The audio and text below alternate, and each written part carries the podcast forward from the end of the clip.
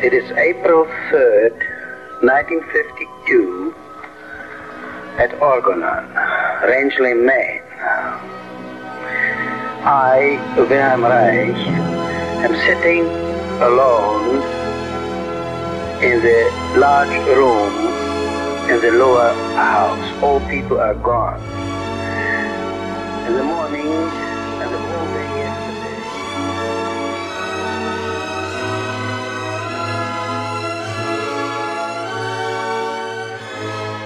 Orgon, Raixanos e Raixanas! Aqui é o Felipe Salgado E aqui é a Ellen. e esse é o Terapia Raixana. Hoje, para falar sobre a sessão de terapia, o processo terapêutico, como que essa bagaça acontece na prática. Para isso, a gente chamou aqui pessoal já conhecido de vocês. Primeiro, nosso querido Guga. Dá um oi pra galera, Guga. Oi, gente, bom dia. Olá. E novamente também conosco, Olivia. Oi, Olivia. Olá, pessoal, bom dia. Bom dia para todos. Bom dia, gente. Que bom estar aqui com vocês de novo. Bom dia, boa tarde, boa noite. A gente nunca sabe quando vão ouvir a gente, né? mas a gente tá gravando de manhã, que é o horário que tem. O tempo É. não existe. O tempo é sempre relativo. Bom, então é isso, né? Depois daquele programa que a gente gravou sobre as bases teóricas da psicoterapia corporal haitiana, a gente gravou um episódio sobre análise do caráter, a gente gravou um episódio sobre vegeto e a ideia hoje é a gente contar na prática como funcionam, além dessas técnicas, outras que a gente também usa dentro da, da clínica haitiana, né? Vamos começar então, porque pelos primeiros encontros, entrevista, como isso funciona. Bom dia, senhor terapeuta, eu queria fazer uma terapia, Tô chegando aqui, não conheço nada de terapia haitiana. Como que a gente faz? Às vezes não sabe nem porque veio, veio. Peraí, gente, uma interrupção, né? Sim, Uma interrupção fofa. não tem problema.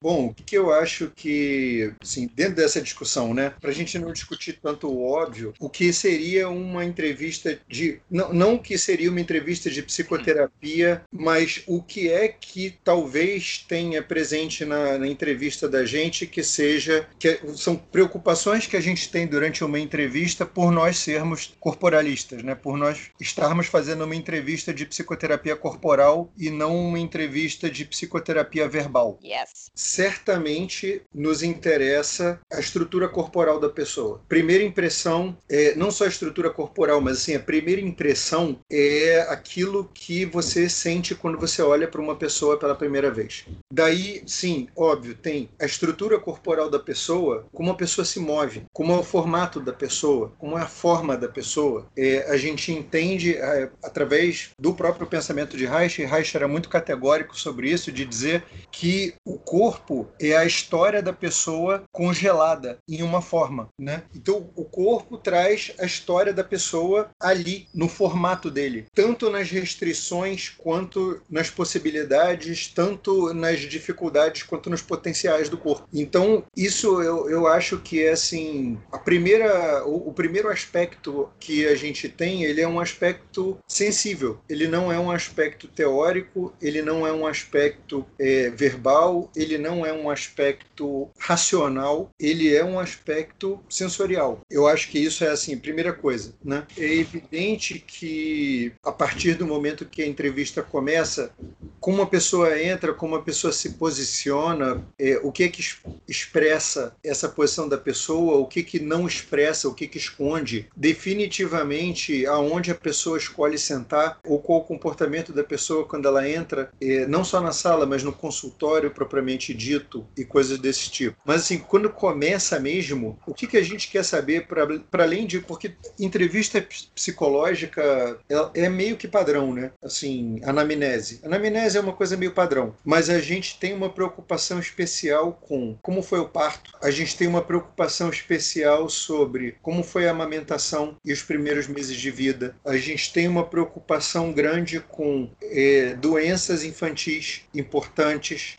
É, a gente tem uma preocupação com como era a mãe e como era o pai dessa pessoa. Não é uma grande preocupação, mas é uma coisa que a gente inclui. Definitivamente, histórico de doenças na vida da pessoa e em que momento essas doenças ocorreram, porque a gente tem uma preocupação de correlacionar o desenvolvimento de doenças com o desenvolvimento psicossexual e a gente tem uma preocupação de considerar isso, quer dizer, o desenvolvimento de doenças com o desenvolvimento psicossexual com o desenvolvimento da estruturação do caráter. Né? É um, uma combinação dessas três coisas, definitivamente. Então, sintomas modernos, sintomas atuais, né? temos uma preocupação enorme com sintomas atuais. Existe uma parte do diagnóstico que é caracterial, ou seja, baseado na estrutura de caráter, que é entender o seguinte: em que etapa do desenvolvimento aconteceram as principais frustrações ou traumas ou intercorrências na vida de uma pessoa, né, do desenvolvimento. Assim, em que etapa do desenvolvimento isso aconteceu e quais foram as formas de solucionar esse problema que a pessoa desenvolveu. Isso é uma preocupação que nós temos. É, dentro da caracterologia, dentro da estrutura de caráter, a gente entende que isso, de alguma maneira, vai determinar qual é a posição da pessoa na vida. E a gente entende o caráter como uma posição na vida. Uma posição que a pessoa adotou na vida é, perante os problemas dela. E essa posição, ela é uma posição, é, assim, relativamente bem definida de defesa, que a pessoa utiliza na maior parte das vezes para lidar com a maior parte dos problemas dela. Não significa que ela não tenha outras defesas, mas, na verdade, o que a gente entende é que essas outras defesas são organizadas e estruturadas por uma defesa principal, que é o que define a estrutura de caráter. E o vermelho, né? Que ela vai se baseando por esse fio e as outras vão em torno disso, né? Sim, é, seria interessante escutar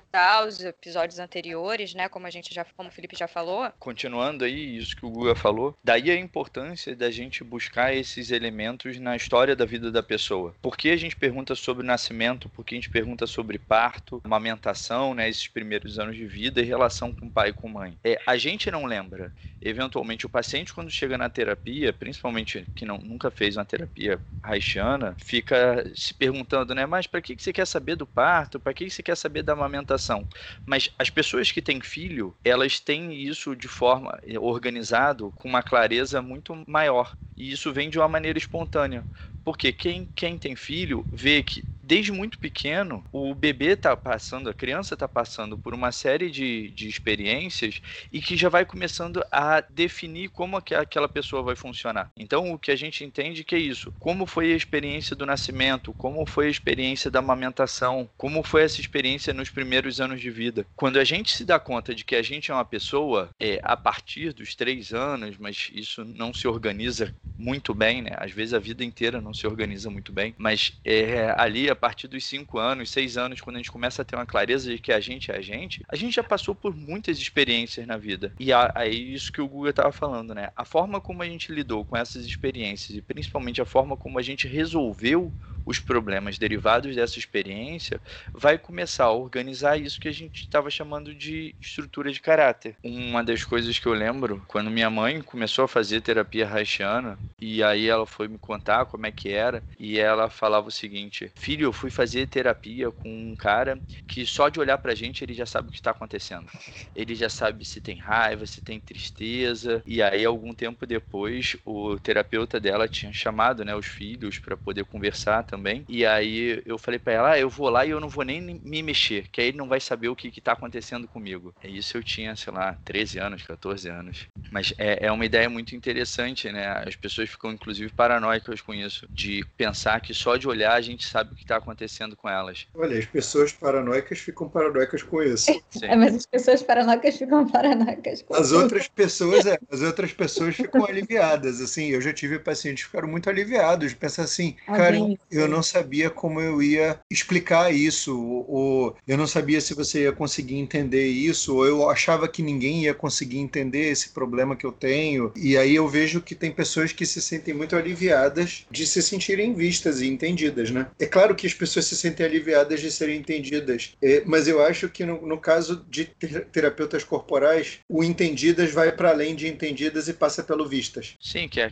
aquela ideia nossa de compreensão, né? E aí junta um pouco com aquilo que você estava falando lá no início. Muitas vezes a, a gente poder ver e enxergar o que está acontecendo com o outro passa por a gente sentir na gente o que está acontecendo. A gente usar a gente como a lente também. Então, é, não é incomum a pessoa chegar e explicar alguma coisa e falar, mas eu acho que está meio confuso, eu não sei se você vai entender. Mas como a pessoa está descrevendo uma experiência e, e existe um, uma relação ali, a gente está respirando e a gente está sentindo também, é, é possível chegar aí perto. Eu acho, eu acho que que a beleza da psicoterapia corporal é que não, ela não está restrita à linguagem. Então, a linguagem a, verbal, né? Ela não está restrita à linguagem. Nem, nem, não é nem a linguagem verbal, ela não está restrita à linguagem. Ela é pré-linguagem. Ela, ela, ela alcança o pré-linguagem. Ela alcança o pré-desenvolvimento da linguagem. Ela alcança experiências muito primitivas. Que linguagem alcança... corporal? Você está falando sobre sensação de órgão. Eu tô, eu tô falando mais do que sensação de órgãos, mas sim passa pela sensação de órgão. Linguagem corporal é uma forma de linguagem. É, a linguagem ela está profundamente relacionada com a estruturação do ego. É, o que existe antes do desenvolvimento da linguagem, é, o que o bebê tem não é linguagem corporal, o que o bebê tem é expressão. Sim. Expressão viva. Uhum. Isso é pré-linguagem, porque assim, a linguagem ela pressupõe uma, uma forma de comunicação que tem uma intencionalidade é, que é quase causal, né? Causa e consequência. Tipo, a pessoa quer comunicar uma coisa, mas a, a, a expressividade não. A expressividade é a expressividade, é a linguagem da vida. Ela não é a linguagem dos humanos. Ela não, ela, ela não é sequer a linguagem dos animais. Ela é a linguagem do vivo. Então, é uma coisa que está que, que tá numa ordem muito anterior. Sim. O que eu ia falar aquela hora era, como o Guga tinha falado, estava falando da entrevista, né? Do, para quem não escutou os episódios anteriores que o Felipe citou, eu acho que é, que é interessante.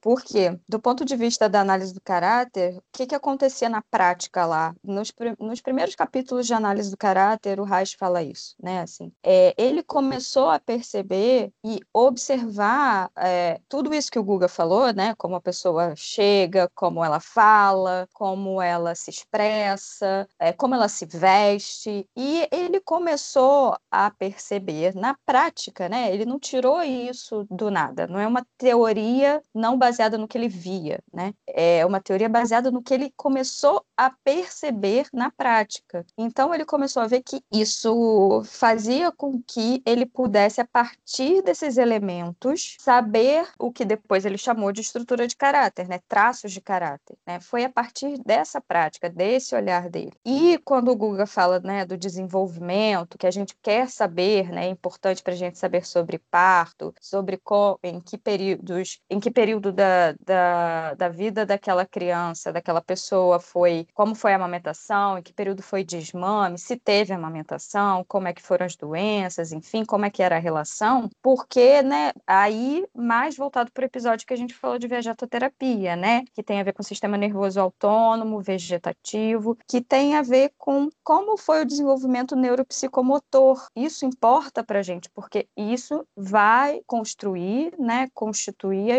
estrutura de, de caráter, os traços de caráter. É do ponto de vista orgânico, né, que você está falando também. Do ponto de vista orgânico.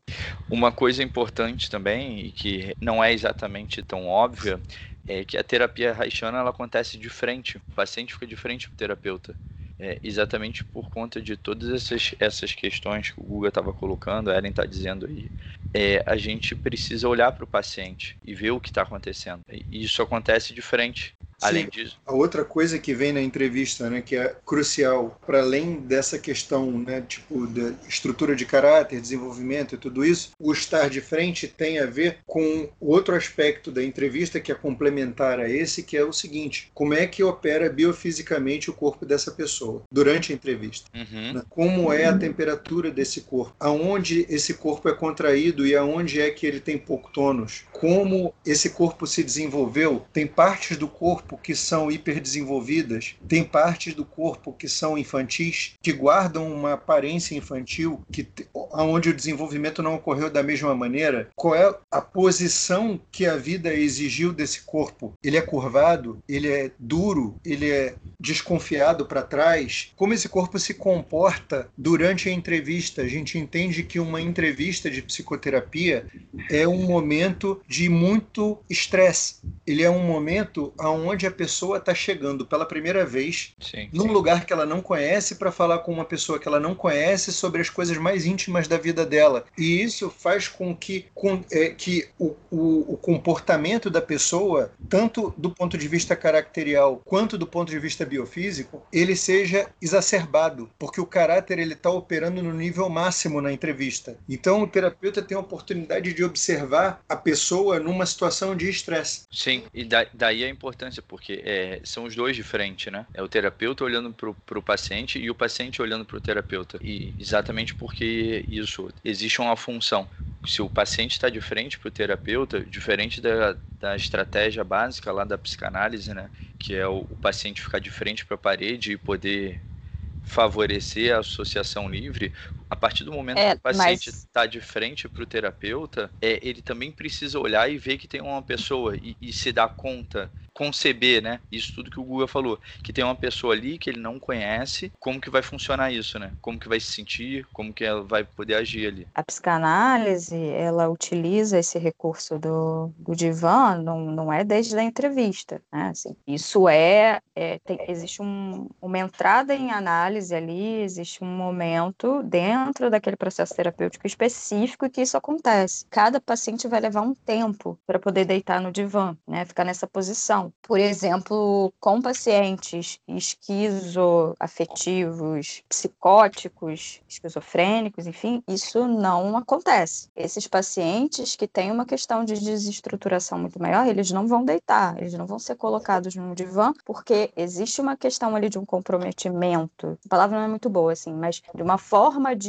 que ele precisa de algo muito concreto, né, sempre, então não dá para tirar a questão do olhar assim dessa maneira, né? Ele já é muito invadido pelo outro, né? Assim, então não dá, já tem muitas questões auditivas, então isso não se faz no, na psicanálise. Só para ficar assim bem bem esclarecido, mas ainda que de frente, né, numa entrevista em psicanálise ou enfim, um paciente que ainda não foi colocado no divã, um paciente psicótico, é, obviamente funciona muito mais é, de acordo com a lógica da, da linguagem, né? Assim, esses elementos muito mais voltados para o conteúdo do que para a forma, né? Isso aí não tem, sem dúvidas, é a maior diferença. Isso é muito legal que você está falando, porque igual também, né, no nosso caso, a gente tem na entrevista uma, um, a gente tem dentro da terapia haitiana, a gente tem dois settings possíveis, né? O nosso setting sentado de frente para o paciente e a gente tem o nosso setting de trabalho corporal. E o nosso setting de trabalho corporal, ele veio da psicanálise, né? Ele veio do divã. Sim. Então, ele, ele é ele é filho do divã, digamos assim. E o que significa Divan Pois é, mas justamente porque a gente vai utilizar esse setting de frente numa entrevista e até que você leve o paciente para o setting de trabalho corporal, eh, que é deitado e que é um setting que não é de costas para o terapeuta, porque ainda é relacional. Na verdade, o terapeuta pode é, se posicionar em diversas posições diferentes dentro desse setting de trabalho corporal. A gente, de repente, a gente discute isso depois. Mas, é, geralmente, a gente não vai levar o paciente para esse set na entrevista, embora já tenha acontecido de levar. Uhum. Né? Não já... é o mais comum, né? Não é o mais comum de se acontecer, mas não acontece. É mais comum de acontecer. Você vai fazer a entrevista ali e tal, e em algum momento o trabalho corporal é, vai entrar na terapia, mas a gente, hoje em dia, principalmente, a gente desenvolve um vínculo primeiro, né? Antes de convidar a pessoa a fazer isso. É, nos anos 90, mesmo nos anos 90, quando eu comecei a fazer terapia, era ainda a entrevista ainda era assim e, e a partir da segunda sessão era já era no setting deitado. Mas obviamente isso era diferente de um paciente para o outro. Claro uhum. que era diferente de um paciente para o outro. Agora também pode acontecer, por exemplo, já me aconteceu chegar a pessoa para fazer entrevista comigo, começar a contar uma história bizarra, uma história familiar bizarra de, de elementos psicopáticos dentro da família família, de, de uma irmã que tinha roubado o negócio da outra irmã, de uma maneira bizarra, e a, um, uma gestão relativamente psicopática que a família tinha feito desse conflito, do tipo de, de abafar, não, não foi bem isso, ela não roubou seu negócio, mas assim, roubou, né? Super roubou o negócio uhum. da outra. E a, e a situação me dava uma sensação de embrulho no estômago gigantesco. A paciente estava se sentindo apavorada porque a, a impressão dela era que ela tinha muita raiva, mas ao mesmo tempo ela sentia que todo mundo desdizia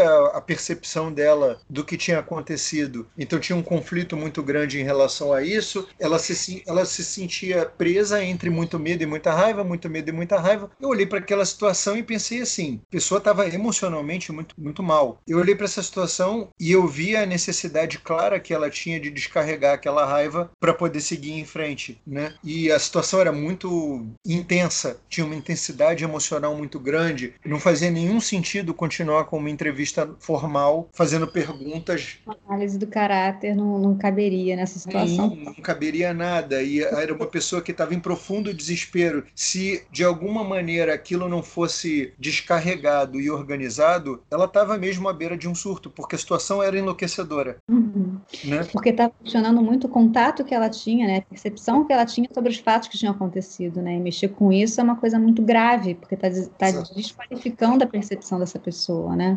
Exatamente, exatamente. E eu olhei para ela e falei o seguinte: escuta, você. Eu sei que a gente não se conhece direito ainda, mas assim, você sim, você topa fazer uma coisa? Ela olhou para mim e falou, ela olhou para mim e falou: Eu topo qualquer coisa. Eu falei: Beleza, vem para cá. E a gente foi ali para onde ficam os tatames e o colchão. E eu falei assim: Botei uma almofada para ela, uma almofada para mim e falei assim: Eu tô vendo que você tá com muita raiva. Você topa descarregar essa raiva? Ela topa. O que que eu faço? Eu falei: Você vai fazer o seguinte. E mostrei para ela como bater na almofada, né? Com o corpo, usando o corpo inteiro para bater na almofada e falei: Vamos fazer junto. E a gente fez junto, um do lado do outro. E ela descarregou, descarregou, descarregou. Era muita raiva. Foi quase 10 minutos de dela esmurrando a almofada. E depois, obviamente, vocês sabem como essas coisas são. Ela tremia muito, tremia, tremia. Veio todo medo, né? Medo, medo, medo. Tremia, tremia, tremia, tremia. Respira, respira. Fica aqui comigo, olha para mim, como é que você tá e tal, tudo isso. Organizamos aquela situação.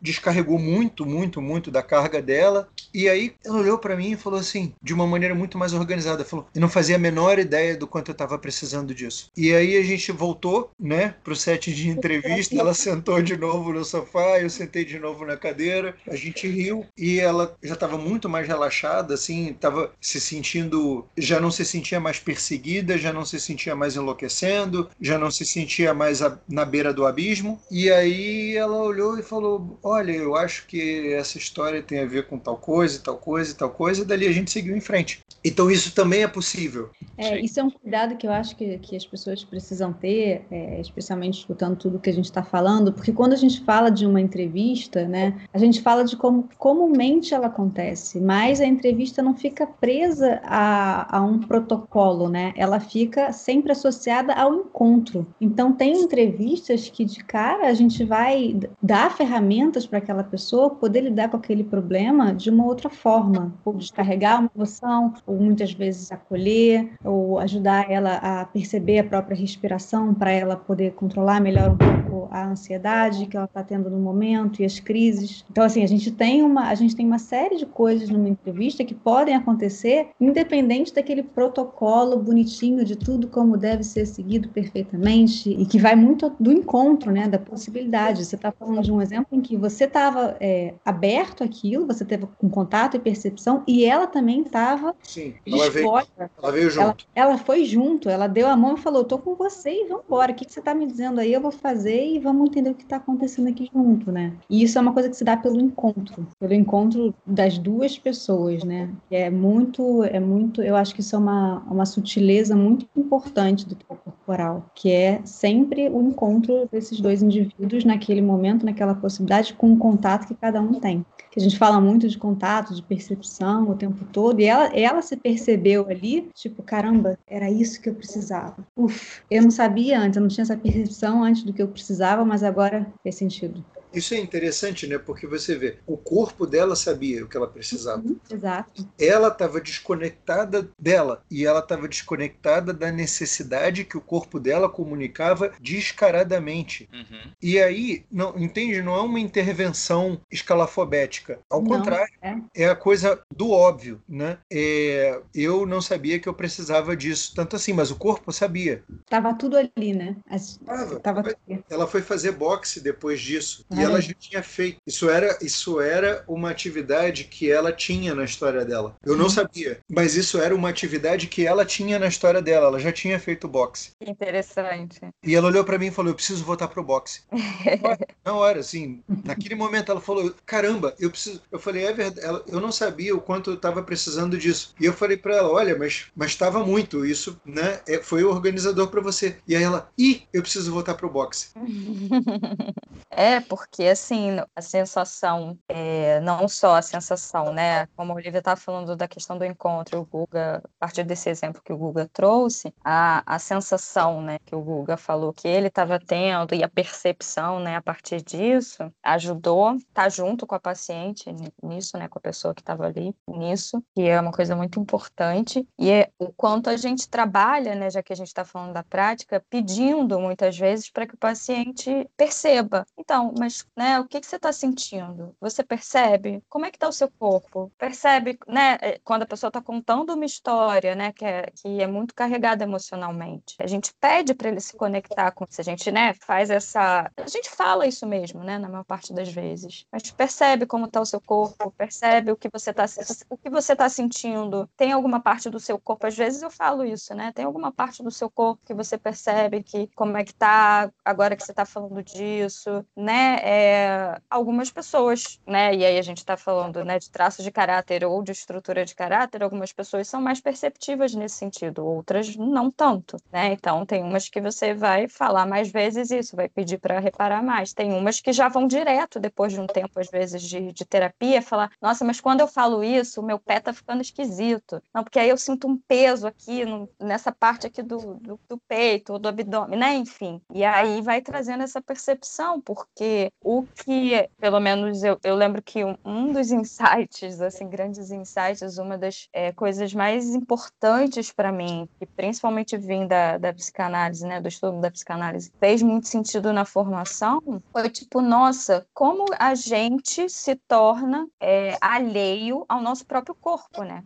A neurose faz isso, a estrutura de caráter faz isso, socia... É, culturalmente, socialmente, né? A gente é, acontece isso e a gente se torna alheio, completamente alheio. E aí a gente tem que ter esse cuidado, porque a gente está falando aqui de da pessoa percebe o seu corpo, olha para o seu corpo, alheio, a pessoa fica alheia ao corpo. Assim, é um absurdo a gente ter que pedir para alguém perceber o próprio corpo, né? Mas isso é necessário porque exatamente por isso que a Ellen está falando falando, em algum momento da nossa vida, da nossa sociedade civilizada, a gente deixou de ser o nosso corpo e a gente passou a ser uma vozinha dentro da nossa cabeça. E às vezes várias, né? Às vezes gente, várias. A gente passou a achar que nós somos uma vozinha dentro da nossa cabeça, uma das vozinhas dentro da nossa cabeça. A principal, talvez, por causa de algumas pessoas, tem mais de uma vozinha e algumas pessoas, elas não são a principal, elas são a outra. Uhum. Elas são a, a, a, que, a que leva esporro da principal. Mas, de, de uma forma ou de outra, isso é uma coisa muito doida, porque assim, a gente não tem um corpo, a gente é um corpo, né? A gente não precisa perceber o nosso corpo, a gente precisa perceber a gente. O nosso corpo é a gente, né? A gente tem que integrar, reintegrar o corpo na percepção de uma pessoa que acha que é uma vozinha dentro da cabeça. E assim, isso é talvez a coisa mais doida, porque quando eu comecei isso, esse negócio de terapia corporal, esse problema ele já existia, mas mas eu acho que a gente estava bem menos separado do corpo nos anos 90 do que a gente está hoje. Sim, hoje, atualmente nós estamos mais racionais, né? A gente está bem mais. Bem, é... Sim, eu acho que sim. Eu acho que havia uma. A, a, a, sociedade dos anos 90 ela era mais corporal do que a sociedade dos anos 20. Uhum. Ela era menos sedent... muito, men... muito menos sedentária, ela era muito mais analógica e, portanto, era muito mais corporal. E ali já havia uma cisão, né? Essa cisão, ela tem séculos. Ela não tem, se a gente for olhar assim, pode até dizer que ela tem milênios, né? Mas eu acho que a, a maior nível de cisão não tem milênios, tem séculos. Eu acho que a gente está vivendo um, uma experiência de aceleração dessa cisão, da descorporificação, duas preocupações, né, atuais. É, o processo de descorporificação da sociedade é, e o processo da deterioração da relação, das relações, que do meu ponto de vista são dois processos processos análogos, assim, eles estão completamente intrincados um no outro. Uhum. Né? Se, se a gente entende que terapia haitiana é pura relação, talvez seja um dos modelos de terapia mais relacionais que existem. A terapia haitiana é ultra relacional é, e a gente tem uma sociedade que está tendo um, uma deterioração das relações num nível muito acelerado. E que agora foi totalmente é, acentuado por conta da pandemia, que fez com que as relações ficassem objetivamente distantes e, e é, dissociadas, né? Claro, claro, mas isso é um processo de aceleração de algo que já estava aí. Uhum, claro. É um agravamento. A pandemia, ela nem criou isso, né? Ela só Não. agravou uma coisa que já vinha acontecendo acelerou um processo. Uhum. E todo o processo de deterioração das relações, ele tem consequências muito sérias na saúde, porque nós somos mamíferos, né? Nós somos animais majoritariamente relacionais e límbicos. Isso está gravado na nossa identidade biológica de uma forma muito séria. Ah, Nós não somos animais mentais, né? Nós somos animais mentais há pouquíssimo tempo. Do ponto de vista evolutivo, nós somos animais límbicos há muito mais tempo do que nós somos animais mentais. Sim, é, inclusive por isso toda aquela questão que estava discutindo no início, né, no, no início da entrevista, por que de frente, por que sentir, por que perceber, é, existe um grau grande da relação que se dá nesse, nesse contexto pré-linguístico, pré-verbal, que é no campo da experiência. E aí, desconsiderar isso dentro da terapia, para a gente, não, não é uma possibilidade. Ser humano é animal relacional, ser humano amamenta com olho no olho. A experiência básica de desenvolvimento da gente é amamentação com olho no olho. Ou deveria ser, né? O problema é que não, não, não é, não é assim que acontece, mas é como deveria ser. Claro, mas do ponto de vista evolutivo, né? Sim. Nossa aham. espécie, o que, que significa? O que, que significa ser humano? Uhum. É amamentação com olho no olho. Se não vamos ter isso, beleza, isso vai ter Consequências. uma e é- consequência. Isso tem um preço, claro que isso tem um preço. É, a, a primeira a, a entrevista, né? esse- na, na verdade, eu não penso que a entrevista é uma sessão. Eu, eu penso que a entrevista às vezes dura mais do que uma sessão, né? Mas esse, esse momento de chegada na sessão e esse momento de chegada ao mundo está muito relacionado, né? Porque quando você está chegando numa entrevista, você está vendo tudo ali pela primeira vez, exatamente como a gente quando a gente nasce, né? A gente nasce não conhece nada, a gente teoricamente morre dentro do útero para nascer na vida social, para nascer do lado de fora, né? E a entrevista fala muito sobre isso, eu acho. Sobre esse novo campo, esse novo conhecimento, esse novo lugar, essa nova pessoa, um novo encontro. O paciente também está entrevistando o terapeuta, né? Exato, exato. O paciente também está lá de olho no olho, ou fugindo do olho no olho, ou encarando o olho no olho. Cada um vai com a sua própria estrutura, a principal ferramenta que sabe, né? Um chega para a entrevista já, tipo, mãe, me ajuda, o outro chega lá e, tipo, eu vim aqui para você me ajudar. E Sim, o corpo do paciente está experimentando a presença do corpo do terapeuta na Uhum. entrevista. E, naturalmente, isso vai acontecer de diversas formas possíveis, porque para alguns pacientes o terapeuta nem existe. É. né? Para outros pacientes, o terapeuta existe como um, um ser gigantesco, é, parental, né? um, um ser assim. Para outros, os- o, o terapeuta só existe ali dentro, né? Ele não existe do lado de fora. No- Sim, para uns o terapeuta só existe ali dentro, para uns é, o terapeuta existe como um ser que vai, vai resolver tudo, para outros o terapeuta existe como um ser que vai julgar, para outros o terapeuta existe como um ser que vai acolher, para outros, né, cada, cada, para cada um vai experimentar o corpo e a presença do terapeuta de uma forma. Uhum. E isso também comunica para gente, e aí sim, do ponto de vista da transferência né, e da contra-transferência, como é que essa relação vai se dar e como é que ela se estabelece, em que termos ela se estabelece. Tem pacientes que dizem, chegam na terapia dizendo eu quero uma coisa, mas a- o tipo de relação que se estabelece diz que ele quer outra coisa, não a coisa que ele disse que ele queria. né? A gente tem um entendimento de conteúdo.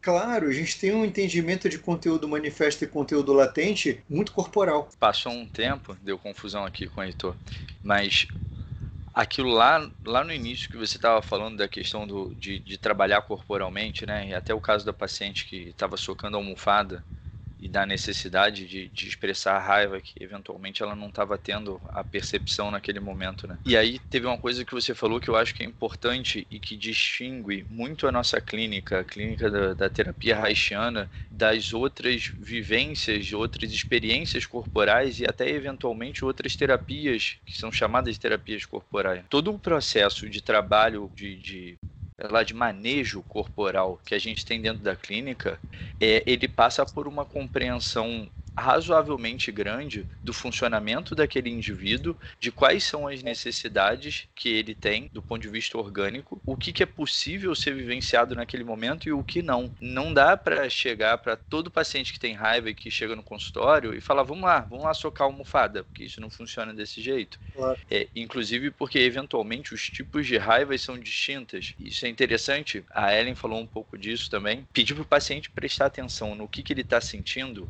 e como ele está sentindo isso. Porque isso, o paciente está numa sessão e a gente pergunta: bom, e você percebe qual é a emoção, o que, que você está sentindo? Ah, eu estou sentindo muita raiva. É, só que a raiva, a raiva é uma emoção muscular, né? Mas ela pode estar em vários lugares distintos do corpo e como é, maneiras de impulsos distintas. Guga falou com a pessoa, a pessoa tinha já uma história de boxe, então de, de dar soco, e aquilo funcionou muito bem. Mas a pessoa ela pode ter uma raiva e um impulso de, de raiva é, na mão e no braço, e em vez de a, a intervenção adequada ser socar a almofada, pode ser rasgar um papel, ou pode ser amassar uma almofada. O impulso de raiva pode estar na perna, e pode ser o impulso de pisotear, pode ser o impulso de sapatear, pode ser o impulso de chutar, pode ser o impulso de morder, se for um impulso na boca, né?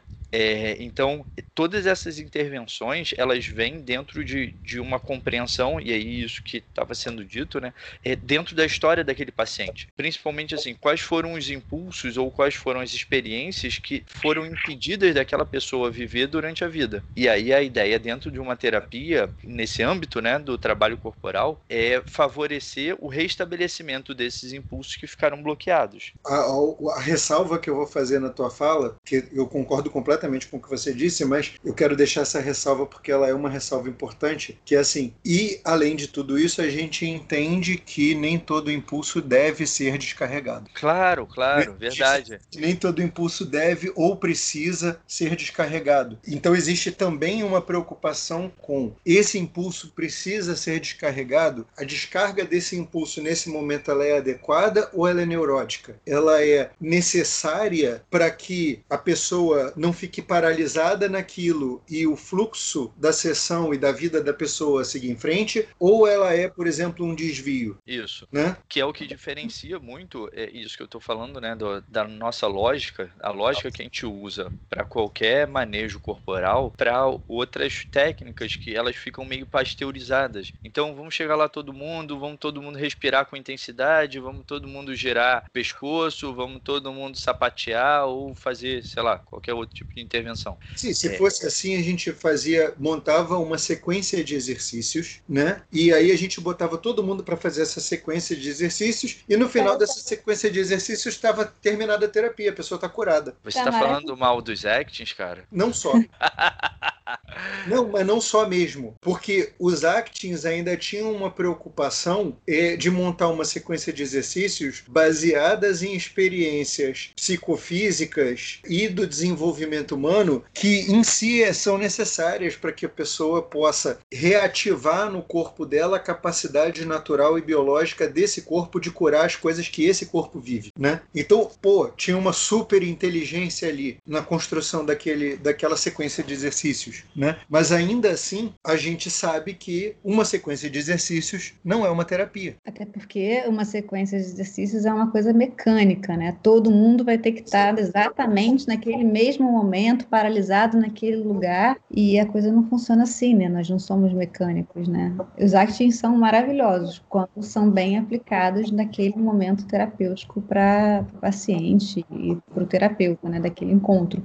Não é uma questão mecânica no qual todo mundo vai seguir o protocolozinho de actings de primeiro segmento, segundo segmento, terceiro, quarto, quinto, sexto, sétimo e pronto, tá todo mundo liberado e resolvido, né? Se fosse é, assim. É. Matou, matou raiz. Realmente não é assim que acontece. Né? Matou raiz. Mas é. Não, sim, sim. Eu, eu tô entendendo o que vocês estão falando, é que é a questão do, da adequação, né? E do quanto aquilo é funcional ou não. Porque a gente ideia, a gente trabalha com uma das ideias que também é uma das ideias principais do Reich, que é do pensamento funcional, né? Então, assim, é, tem a ver com carga, descarga, mas tem a ver com como é necessário descarregar, mas quando é de fato adequado né, aquilo ser feito ou não na, é, naquele ser, né, naquela pessoa, com aquela vida, naquele momento da vida daquela pessoa, com o contexto que ela tem, o quanto vai ser possível ou não, organizador ou não, ou seja, funcional, para aquele ser descarregar ou não naquele momento, e, e, porque o mais importante de tudo é que ele possa seguir a própria vida, né, que ele possa ser mais vivo no final das contas, né, e, e não estou aqui defendendo Navarro, não, mas existe uma coisa num dos livros dele que, porque assim, né? Essa coisa da sequência dos actings tem a ver com a sequência do desenvolvimento neuropsicomotor, obviamente, né? É, da questão desse desenvolvimento. E, e, assim, tem um momento lá que ele fala que ele considera que a questão da oralidade é, é endêmica, né? Ele considera que, socialmente falando, esse período do desenvolvimento está comprometido para todos, praticamente, porque ele considera que tem um problema aí social, cultural, é, nessa etapa do desenvolvimento. Eu não vou dizer que ele está que é 100% dos casos, mas a gente para para pensar como é a amamentação, né? Como é o parto, como é a amamentação na nossa sociedade de forma mais geral, né? É, tá prejudicado, né, gente? Assim, tá.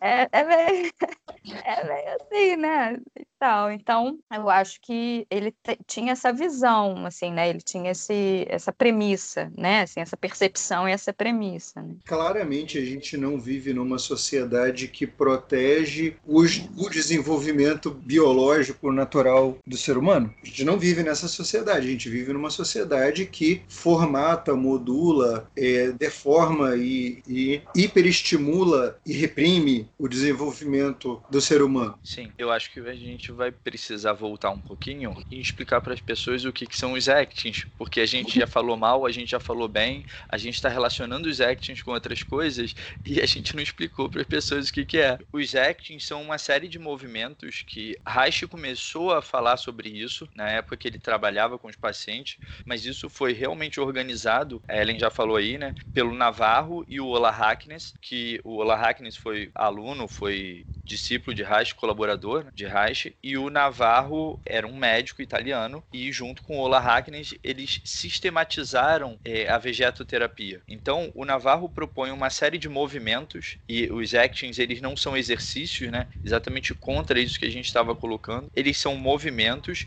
que visam restabelecer algum movimento do, do organismo que tenha sido impedido bloqueado na história dele. A nossa crítica é que, eventualmente, o Navarro organizou isso dentro de um protocolo é, rígido, restrito de ordem, né, de quais são os actions que têm que ser propostos, e a gente não entende que é assim, mas muitos dos haitianos de hoje em dia não entendem que é assim. O próprio Genovino, que é, vem aí como uma sucessão do Navarro, né, também foi aluno, trabalhou junto com o Navarro durante algum tempo, ele compreende esse processo dos actions dentro da relação e dentro do, do, da história daquele paciente. Então não é mais um protocolo rígido que a gente aplica ao paciente, a gente precisa entender a história história do paciente, entender quais foram os movimentos e adaptar esse, esse trabalho a cada caso específico e considerando quem é o terapeuta. Porque é algo que a gente já falou aqui algumas vezes, mas eu, eu quero frisar, a relação entre um paciente e um terapeuta ela é única. Reich já falava isso desde a análise do caráter. Então, para cada relação entre um terapeuta específico com aquele paciente específico,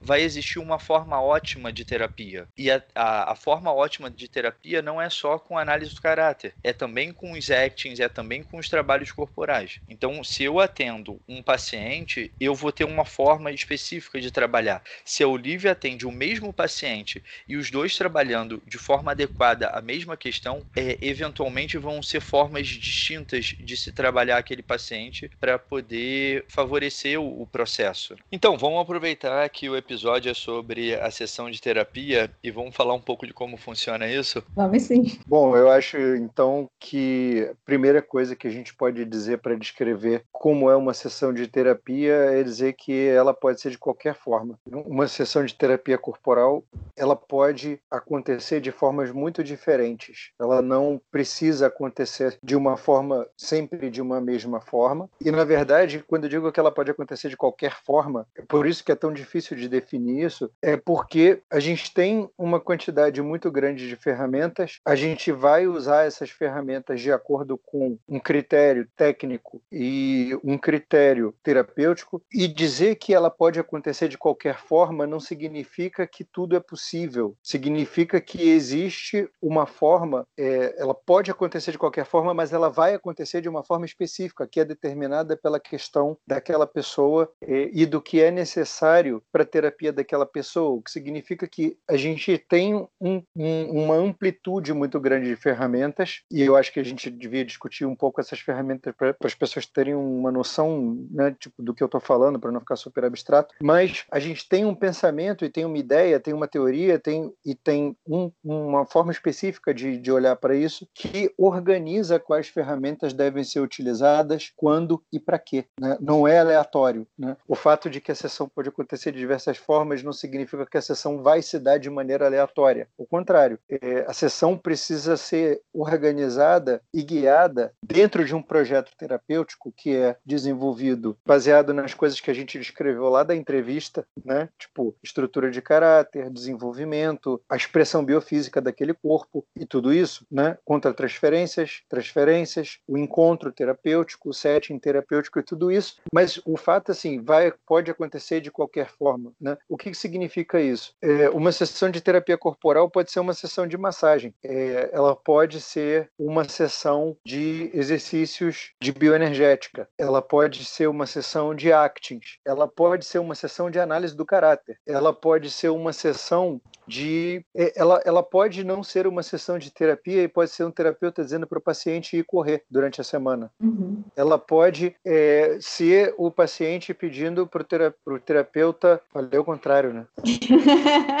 ela pode Faz ser. parte o também. Ela pode ser o paciente pedindo para o terapeuta explicar para ele, pelo amor de Deus, como eu faço para sair dessa crise de ansiedade que eu estou tendo aqui agora. Né? Ela pode Por- ser uma por percepção WhatsApp. também.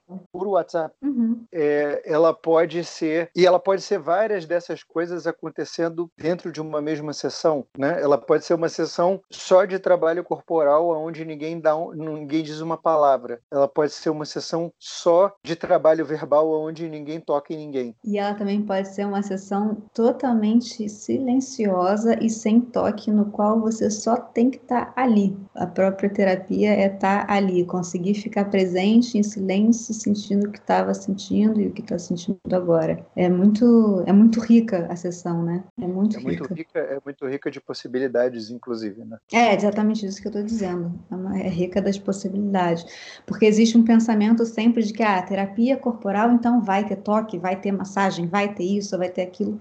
E, e não necessariamente, né? Você não precisa ter um- uma massagem para ter uma terapia corporal. Muitas vezes é só você voltar para o seu corpo, perceber ele, sentir, observar como é que está sentindo ele, onde é que está sentindo, onde não está sentindo, onde está frio, onde está calor. É uma coisa tão simples que às vezes as pessoas falam assim: nossa, eu tô ficando toda quente, só o pé que tá gelado. Tô toda quentinha, mas o pé parece que eu nem sinto que tá tocando o chão. Hum, o que, que você tá me dizendo, né? E não precisa ter tantas coisas. Isso já é uma terapia corporal por si só. É claro, é, é uma terapia da qual o corpo faz parte e existe. E, e todas essas coisas, todas essas possibilidades, na verdade, são técnicas de intervenção. Uhum. Significa que a gente vai utilizar uma intervenção quando é necessário que haja uma intervenção. Quer dizer, quando o terapeuta precisa intervir, significa que tem algum, algum funcionamento que está interrompido, está impedido, está impossibilitado e precisa de uma intervenção para que esse funcionamento se restabeleça. Mas se o funcionamento está acontecendo e não tem nada impedindo ele, não precisa de intervenção nenhuma.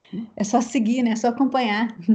Claro. Lembrando sempre, até uma coisa que a Olivia estava falando antes aqui, das questões éticas, né? Principalmente quando a gente vai tocar um paciente. Isso sempre foi uma questão dentro da terapia porque é, formalmente é, muitos terapeutas haitianos são psicólogos e existe uma questão de tocar o paciente. né? A gente, eventualmente, como forma de se proteger legalmente, a gente precisa ter também uma certificação de, massagista ou de fisioterapeuta ou qualquer coisa que o valha, para legalmente a gente estar tá respaldado. Agora, existe sempre o, o aspecto ético e do respeito ao outro. Ainda que a gente olhe para o paciente e a gente entenda que a, o movimento mais adequado a ele ali seja, sei lá, socar uma almofada, se ele não quiser socar a almofada, a gente não vai obrigar ele a socar a almofada, a gente não vai induzir ele a socar a almofada, a gente não, não, não trabalha dessa forma, principalmente quando a gente está lidando com o corpo do paciente. Né? O corpo, é, eu lembro do meu professor nas aulas de massagem, na formação, que ele dizia o seguinte, que o corpo do paciente é, é o templo dele e a gente não pode chegar no templo, na casa de outra pessoa sem ser convidado, sem ser autorizado a isso. Então, assim, todas as vezes que a gente trabalha corporalmente com alguém, a gente trabalha com muito respeito e, logicamente, dentro de todos os limites da ética. Eu fico bolado, eu sempre fico, né, bolado, que a gente precise dizer isso, né? Eu não estou dizendo que a gente não precisa, não. Mas eu fico bolado que a gente precise dizer isso, porque, assim, isso deveria ser o óbvio, né? Isso deveria ser óbvio para qualquer psicoterapia. É, eu acho que a gente não tem, nesse caso, um problema de psicoterapias, a gente tem um problema de seres humanos. Totalmente. E né, eu acho que o, o que significa o seguinte: o que não significa pensar que assim seres humanos que são abusivos eles vão ser seres humanos abusivos dentro, é, de... sendo dentro de qualquer linha de psicoterapia uhum. fora de psicoterapias dentro de qualquer linha de trabalho. Mas curiosamente quando a gente começa a falar sobre corpo e introduzir corpo em assuntos de psicoterapia sempre surge essa essa fala sobre limites e abusos e sexualidade é, e ética né? E, e, eu acho muito curioso que essa fala sempre surge quando a gente fala de corpo. É, eu, eu sei de putaria dentro de todas as linhas de psicoterapia. Eu sei né? de putaria em todas as linhas de todos os trabalhos: advogado, médico, engenheiro, assim, enfermeiro. Bom, principalmente, né? Porque nós somos terapeutas, então as pessoas contam das putarias pra gente. Uhum, uhum. É, essencialmente a gente sabe de putarias que você. Se, quem está ouvindo o podcast, se, se, se também é terapeuta, você sabe do que eu estou falando. Se você você não é terapeuta, eu vou contar para vocês. a gente sabe das não. putarias. A gente sabe das putarias das pessoas, porque as pessoas contam pra gente em sigilo, sabe? Então, assim, a gente sabe é, que o, o mundo tá cheio de putarias e, e, a gente também sabe, aí graças a Reich, obrigado Reich, que assim, quanto mais moralista, cidadão de bem e correta a pessoa afirma ser, mais perversa a putaria dela é. Então, é, assim, baseado nesse critério, né, é, eu acho lamentável que terapeutas corporais precisem fazer esse adendo que a gente precisa fazer. Eu não estou dizendo que a gente não precisa fazer, a gente precisa, inclusive baseado na quantidade de piadinha que eu já escutei em congressos e, e, e faculdades de psicologia. Então, assim, é óbvio que a gente precisa fazer esse adendo. Mas eu acho lamentável que a gente precise fazer esse adendo, porque, na verdade, esse adendo ele fala de um grande problema que a sociedade tem com o corpo e com a sexualidade. Ele não fala da psicoterapia corporal. Quer dizer, a gente trabalha com uma linha de psicoterapia que se move na direção de uma coisa que ninguém quer se mover, mas todo mundo precisa. Sim. Porque, essencialmente, se não fossem por corpos e sexualidade, nós não estaríamos aqui tendo essa discussão porque não existiria ninguém. É, existe. Esse existe adendo do adendo. Existe essa preocupação também por falar, porque tem muitas pessoas que têm questões importantes de percepção de estrutura, né? Então começam a facilmente ser envolvidas por um discurso muito distorcido do que é a terapia corporal, né? Isso estou falando de pessoas que são mais estruturadas, que são mais regredidas, que são menos questionadoras, que vão perceber menos esse limite, né, entre ela e o outro. E Olha, a gente tem uma sociedade que Sim, agora. Muito, eu né? literalmente tenho pacientes que eu nunca toquei. Uhum. Eu tenho pacientes que eu atendo há anos e eu nunca toquei, porque não dá ainda. Pode ser que em algum momento dê, uhum. mas enquanto eu não der, eu não vou tocar. E isso é, é muito é, importante colocar, né? É lógico, a gente está falando de uma situação, é, isso é muito sério. É, se a gente optou por lidar com o corpo sabendo né, todas as complicações que isso desperta, é, a gente precisa sim ter uma preocupação muito séria em relação a isso. É, é, óbvio, nós temos uma preocupação extraordinária, por exemplo, com fenômenos de retraumatização. Hum, isso é um conceito discutido dentro de psicoterapia corporal hoje em dia, pra caramba, né? Sim, nem todo paciente pode passar por toda a experiência, porque para alguns pacientes determinadas experiências elas provocam retraumatização. A gente tem um critério muito e, e assim é necessário ter um critério muito sério para fazer isso, porque da mesma forma que essa ferramenta é uma ferramenta que ela permite é, resultados é, muito profundos e muito legais e muito, muito intensos e interessantes, ela também permite que danos sejam causados. Então, é óbvio que esse critério tem que ser um critério muito sério, como uma sessão de terapia corporal normalmente é. Bom, então você me explica, porque eu também não sei, vai ser engraçado. não, olha só. É, normalmente eu penso panela de pressão, com pipoca dentro, hum. com milho dentro, né? Tá lá o milho, tá lá a panela, você você fecha, coloca o óleo, bota para esquentar, a coisa vai esquentando, esquentando, esquentando, até que, puf, o milho estoura, vira uma pipoca e a gente baixa a pressão. Agora, como é que explica como é que é uma sessão normal? Eu não sei como é. Olha, a gente pode explicar isso tecnicamente. O que você está falando é que a gente trabalha, por exemplo, com então, um dos nossos critérios é a curva orgástica. Sim, tensão, né? carga, descarga e relaxamento. É o milho da pipoca. Um dos nossos critérios é a curva dos quatro tempos, que já deve ter sido discutida aí em outra, em outra, outro episódio do podcast. É claro, o que significa que uma sessão de, de terapia ideal é uma sessão de terapia aonde o paciente chega na sessão com uma tensão, é, essa tensão é aumentada, eventualmente ela é descarregada e o paciente vai embora numa situação de relaxamento. Isso é uma sessão de terapia daquelas assim onde todo mundo sai satisfeito, o terapeuta sai satisfeito e o paciente também. Agora, estrategicamente dentro da terapia de uma pessoa, a gente pode deixar a pessoa ir embora com a tensão, sem a descarga, é, para que a tensão se perpetue durante a semana e a gente trabalhe na descarga na semana seguinte seguinte, ou a gente pode trabalhar para que a tensão aumente ao longo das semanas, durante um tempo, é, ou a gente pode trabalhar para que a pessoa tenha descarga no início da sessão, como foi o caso do exemplo da entrevista, né? Sim. Uhum. Porque a partir da, da, descarga foi possível ter uma discussão mais organizada, menos caótica. É, mas, assim, eu, eu, imagino que uma sessão de terapia é comum, sim, normal, ela é uma sessão onde um paciente traz uma questão para ser trabalhada. E essa questão vai ser trabalhada de, de geralmente da seguinte maneira: a gente vai trabalhar abrindo determinados elementos que estão envolvidos com a questão. Geralmente, esses elementos são abertos com um trabalho de análise do caráter, onde você associa a questão com a estrutura de caráter da pessoa, ou seja, você essencialmente mostra para essa pessoa que, na verdade, a questão que ela está trazendo tem a ver com algum funcionamento dela, né? E, e que essa questão ela está sendo amplificada ou reduzida ou distorcida distorcida ou direcionada por essa estrutura de caráter, normalmente isso produz um aumento de carga sobre a questão, e aí a gente pode ou não partir para uma proposta de algo para ser feito com isso. Aí é a hora que a mágica acontece. é.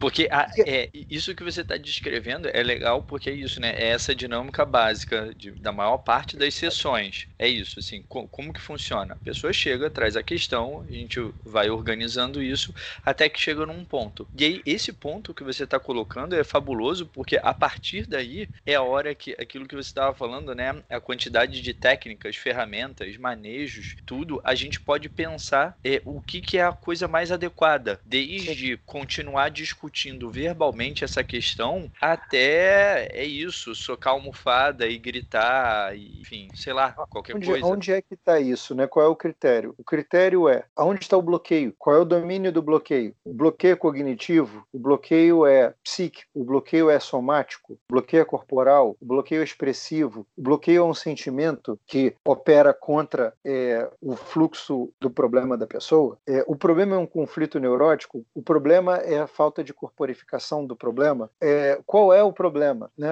Em que domínio está o problema? A intervenção mais adequada é a intervenção que atua sobre o domínio aonde está o problema. Né? O problema é cognitivo, você não vai botar a pessoa para socar, porque o problema é cognitivo. Sim. Agora, o problema é expressivo, você não vai usar uma técnica cognitiva com a pessoa, você não vai trabalhar a crença limitante da pessoa, hum. porque o problema não é esse.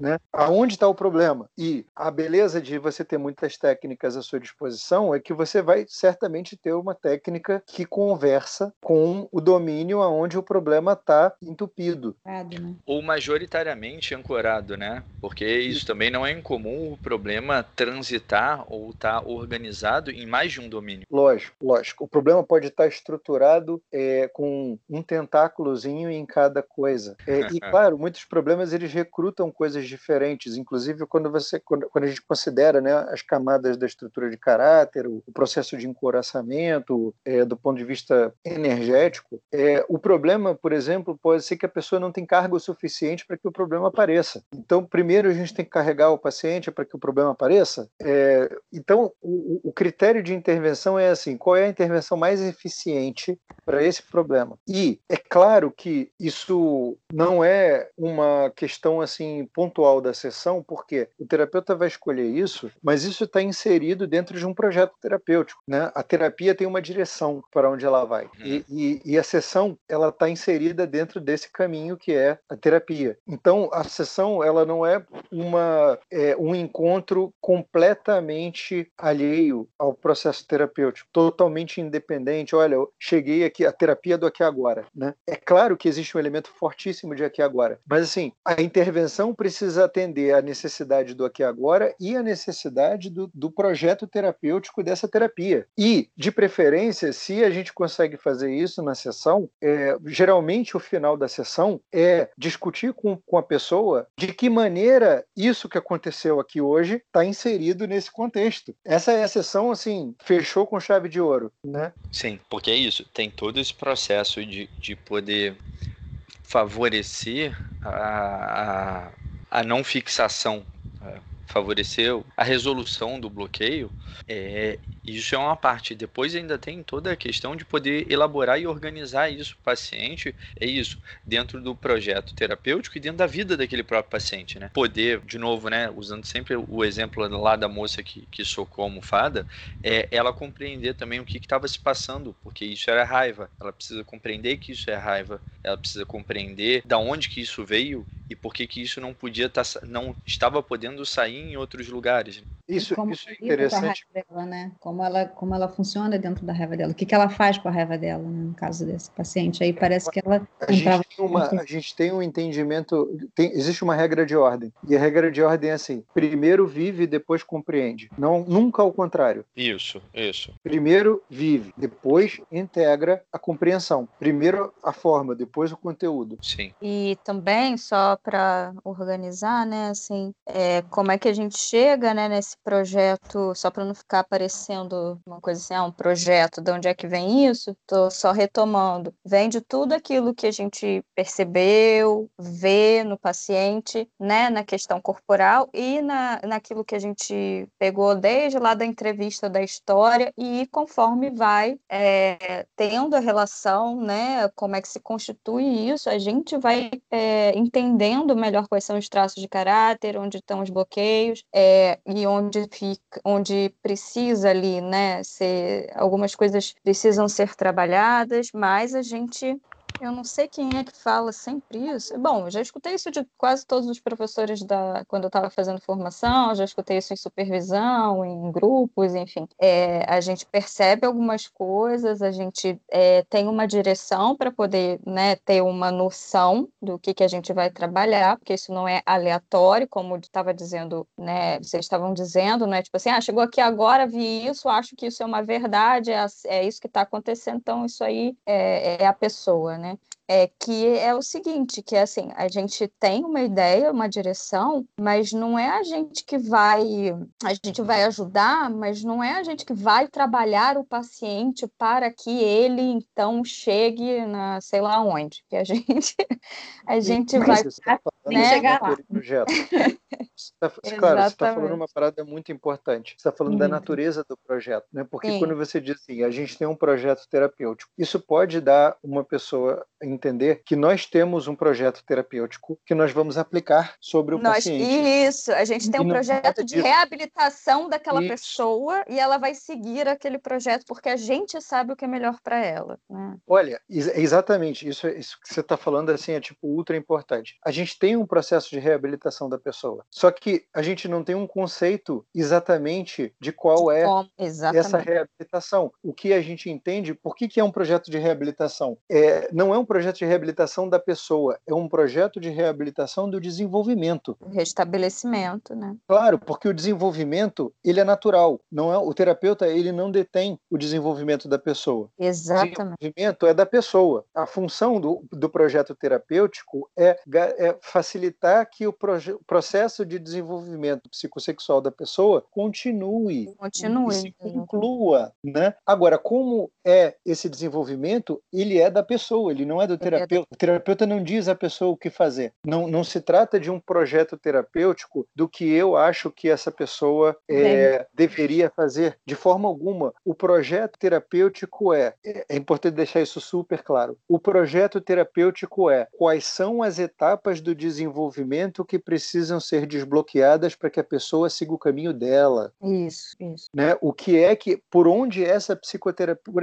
por onde essa terapia tem que passar, né? Quais são os assuntos que essa terapia precisa eh, trabalhar e, e- e quais são as experiências que precisam ser recuperadas para que a pessoa siga o caminho dela. O terapeuta ele é um acompanhante desse caminho. Ele ele jamais concebe esse caminho. Ele Sim. nunca pode ser um guia, né? Ele pode ser uma Ele nunca é um guia. Ele é um acompanhante. É. Ele é um acompanhante e ele talvez ele seja um descomplicador. Uhum. do- do- do- das dos problemas, das dificuldades desse caminho. É, mas ele acompanha o paciente. O terapeuta sempre acompanha o paciente. Isso. É, é, ainda que eventualmente o paciente não goste. Não é incomum com algum paciente eu precisar ter uma conversa séria e franca, dizendo basicamente o seguinte: é, olha só, se você decidir que você vai ficar sentado esperando olhando a sua vida passar, eu vou sentar do seu lado e eu vou ficar ali junto com você. A hora que você decidir levantar e lidar com essas questões, por mais difíceis que sejam, por mais medo que te dê, eu vou estar do seu lado e você vai lidar com isso e eu vou estar junto com você. Mas eu não vou fazer um movimento por você. Porque tem isso, tem paciente que espera que a gente dê a mão e leve. A gente pode até dar a mão para ir junto, mas não para levar. A maioria dos pacientes que chegam é, entram numa, terapia achando que o terapeuta vai resolver os problemas, né? Sim. E a gente fala, é, vamos, vamos, vamos olhar esse problema, vamos botar aqui as cartas na mesa para a gente olhar junto para o problema, né? E ver por que, que você não está conseguindo resolver o problema, que é muito diferente, né? É, o problema não precisa ser resolvido, né? O problema, o problema foi construído por uma forma de funcionamento específica da pessoa. É. Então, quando essa forma de funcionamento específica deixa de ser a forma de funcionamento dominante na pessoa, ela encontra outras soluções para o problema. E o terapeuta acompanha esse processo. Então, é, é isso. O projeto terapêutico, é, ele é um projeto terapêutico. Ele não é um projeto de formação de seres humanos. É, é, um, é um projeto terapêutico, não é um projeto do terapeuta. É isso. Porque é, é isso, inclusive, as questões projeto que a de gente tratamento, não é um projeto de. de, de formação, né, de educação do indivíduo, é uma educação autoritária, né, porque até o conceito de educação que a gente está pensando aí já no, num próximo episódio, é, dentro da, da concepção haitiana, é uma educação onde quanto menos o adulto interferir, melhor, porque a criança tem a capacidade de ir se organizando por ela mesma, né. Mas isso, isso que a gente estava falando do projeto terapêutico ser o projeto é, do paciente, né, tipo dentro das necessidades do paciente, e ainda que a gente seja convidado, seduzido, ordenado a ir lá e resolver o problema do paciente, entra também naquela questão ética. Né? Se a gente faz pelo paciente, se a gente vai e resolve pelo paciente, a gente está invadindo um espaço que não é nosso. E, e por Ninguém mais nada pelo paciente. isso, e por mais É. bem intencionado que a gente esteja, o- um pouco do que o Google estava falando, o problema não é só o dano ou a parte desagradável que a pessoa está vendo naquele momento. O problema, ele tem uma construção. Então, ele tem aspectos, inclusive, que são favoráveis ao paciente. A gente não pode chegar com a nossa experiência de vida, com a nossa estrutura de caráter e achar que a gente vai resolver o problema, porque não vai. O problema não é só aquela partezinha que tá ruim e que ele não tá gostando. Enquanto ele não tiver dimensão de tudo o que ele fez na vida dele e continua fazendo no presente para poder sustentar aquela situação, não tem como ele sair dali. O, o problema foi gerado, o problema é uma consequência da formação de uma estrutura de caráter. O problema é uma consequência do encoraçamento da pessoa. Então, eu, que sou outra estrutura de caráter, que tenho outro tipo de encoraçamento, Isso. eu posso fazer muito pouco pelo problema dessa pessoa, porque, entende, quem construiu o problema é que precisa desconstruir o problema. Eu posso mostrar para a pessoa a função de um terapeuta haitiano é mostrar para a pessoa exatamente de que forma que ela constrói o problema dela e de que forma ela mantém esse problema construído e ela continua atuando para que esse problema permaneça dessa maneira. Né? O, o, nosso trabalho não é um trabalho de pôr, ele é um trabalho de tirar. A gente não está pondo no paciente, a gente está tirando. Isso. Sim, exatamente. Não está dizendo. Você pode dizer ao paciente, olha, vai correr, né? Mas o que significa vai correr? Vai correr não é eu acho que você deveria correr. Vai correr significa o seguinte: existe uma função que precisa ser constituída na vida dessa pessoa.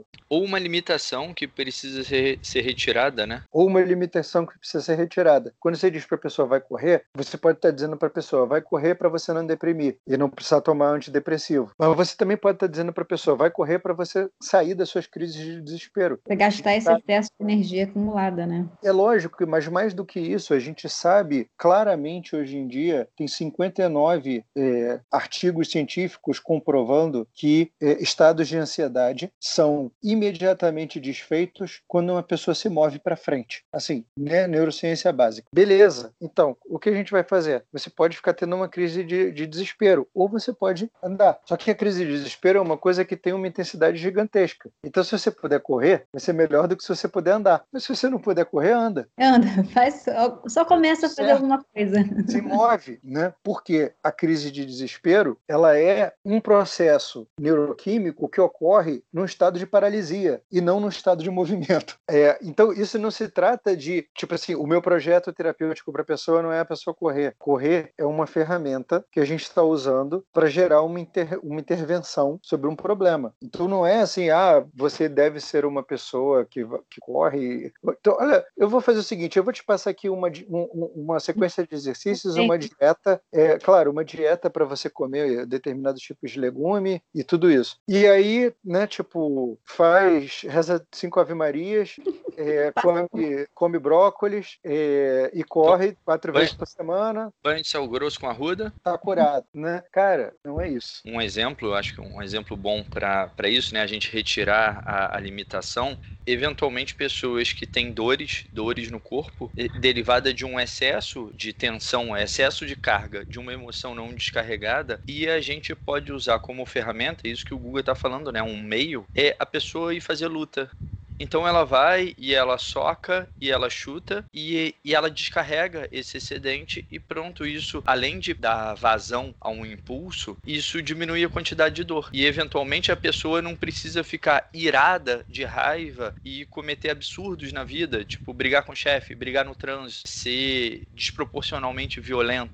Para não parecer que a gente tá tirando isso do nada, tipo, tá tirando isso das nossas cabeças e tal. É, Mas a gente tá. Vamos levar isso para uma função assim mais básica, né? Bem, bem básica. Tipo assim, animais. Uhum. Animais brincam, né? Na natureza, os animais brincam. Eles nascem e brincam. Eles brincam para desenvolver as funções corporais deles, porque essas funções corporais vão ser necessárias para que eles sobrevivam no mundo. Então eles brincam entre eles e o principal módulo de aprendizado dos animais é brincar. E nós somos animais, né? Nós brincamos muito pouco, muito pouco. E o nosso maior módulo de aprendizado é, hoje hoje em dia, infelizmente, ele não é mais brincar. As pessoas aprendem com a violência do mundo. O mundo é muito violento. A terapia haitiana, ela é uma brincadeira. Ela é uma brincadeira, mas não é uma brincadeira é, zoeira, uma brincadeira que não é séria. É uma brincadeira séria, mas ela é uma brincadeira. Ela precisa ser como uma brincadeira, porque ela precisa ser a expressão de uma função biológica viva de brincar e desenvolver aptidões corporais que organizam a nossa vida e vão ser necessárias para que a gente sobreviva nesse mundo. Então, da mesma forma que os outros animais, o que a gente faz, na verdade, o que a gente propõe para os pacientes é que eles brinquem, que eles recuperem uma função infantil muito básica que todo mundo já teve. Porque, pensa o seguinte: isso é um ótimo exemplo de, do que é terapia haitiana. Quem ensinou vocês a andar? Ninguém. A vida. A vida. Ninguém. Ninguém ensina uma pessoa a andar. A pessoa aprende a andar. Entende? Cada pessoa sozinha aprende. dá o jeito dela, na cabeça dela, no corpo dela, no músculo dela, no intuito dela, na intenção dela de andar. E cada pessoa que está aqui resolveu esse problema sozinha. Teve apoio, teve apoio. É para isso que a terapia serve. Mas da mesma maneira que é aprender a andar, a gente está tratando de coisas muito básicas, muito primitivas. Da mesma maneira que a pessoa aprende a andar sozinha, com apoio dos pais, mas os pais não ensinam, a terapia é isso. O terapeuta é isso. O terapeuta é uma pessoa que dá apoio para a pessoa brincar e ela mesma aprender a andar.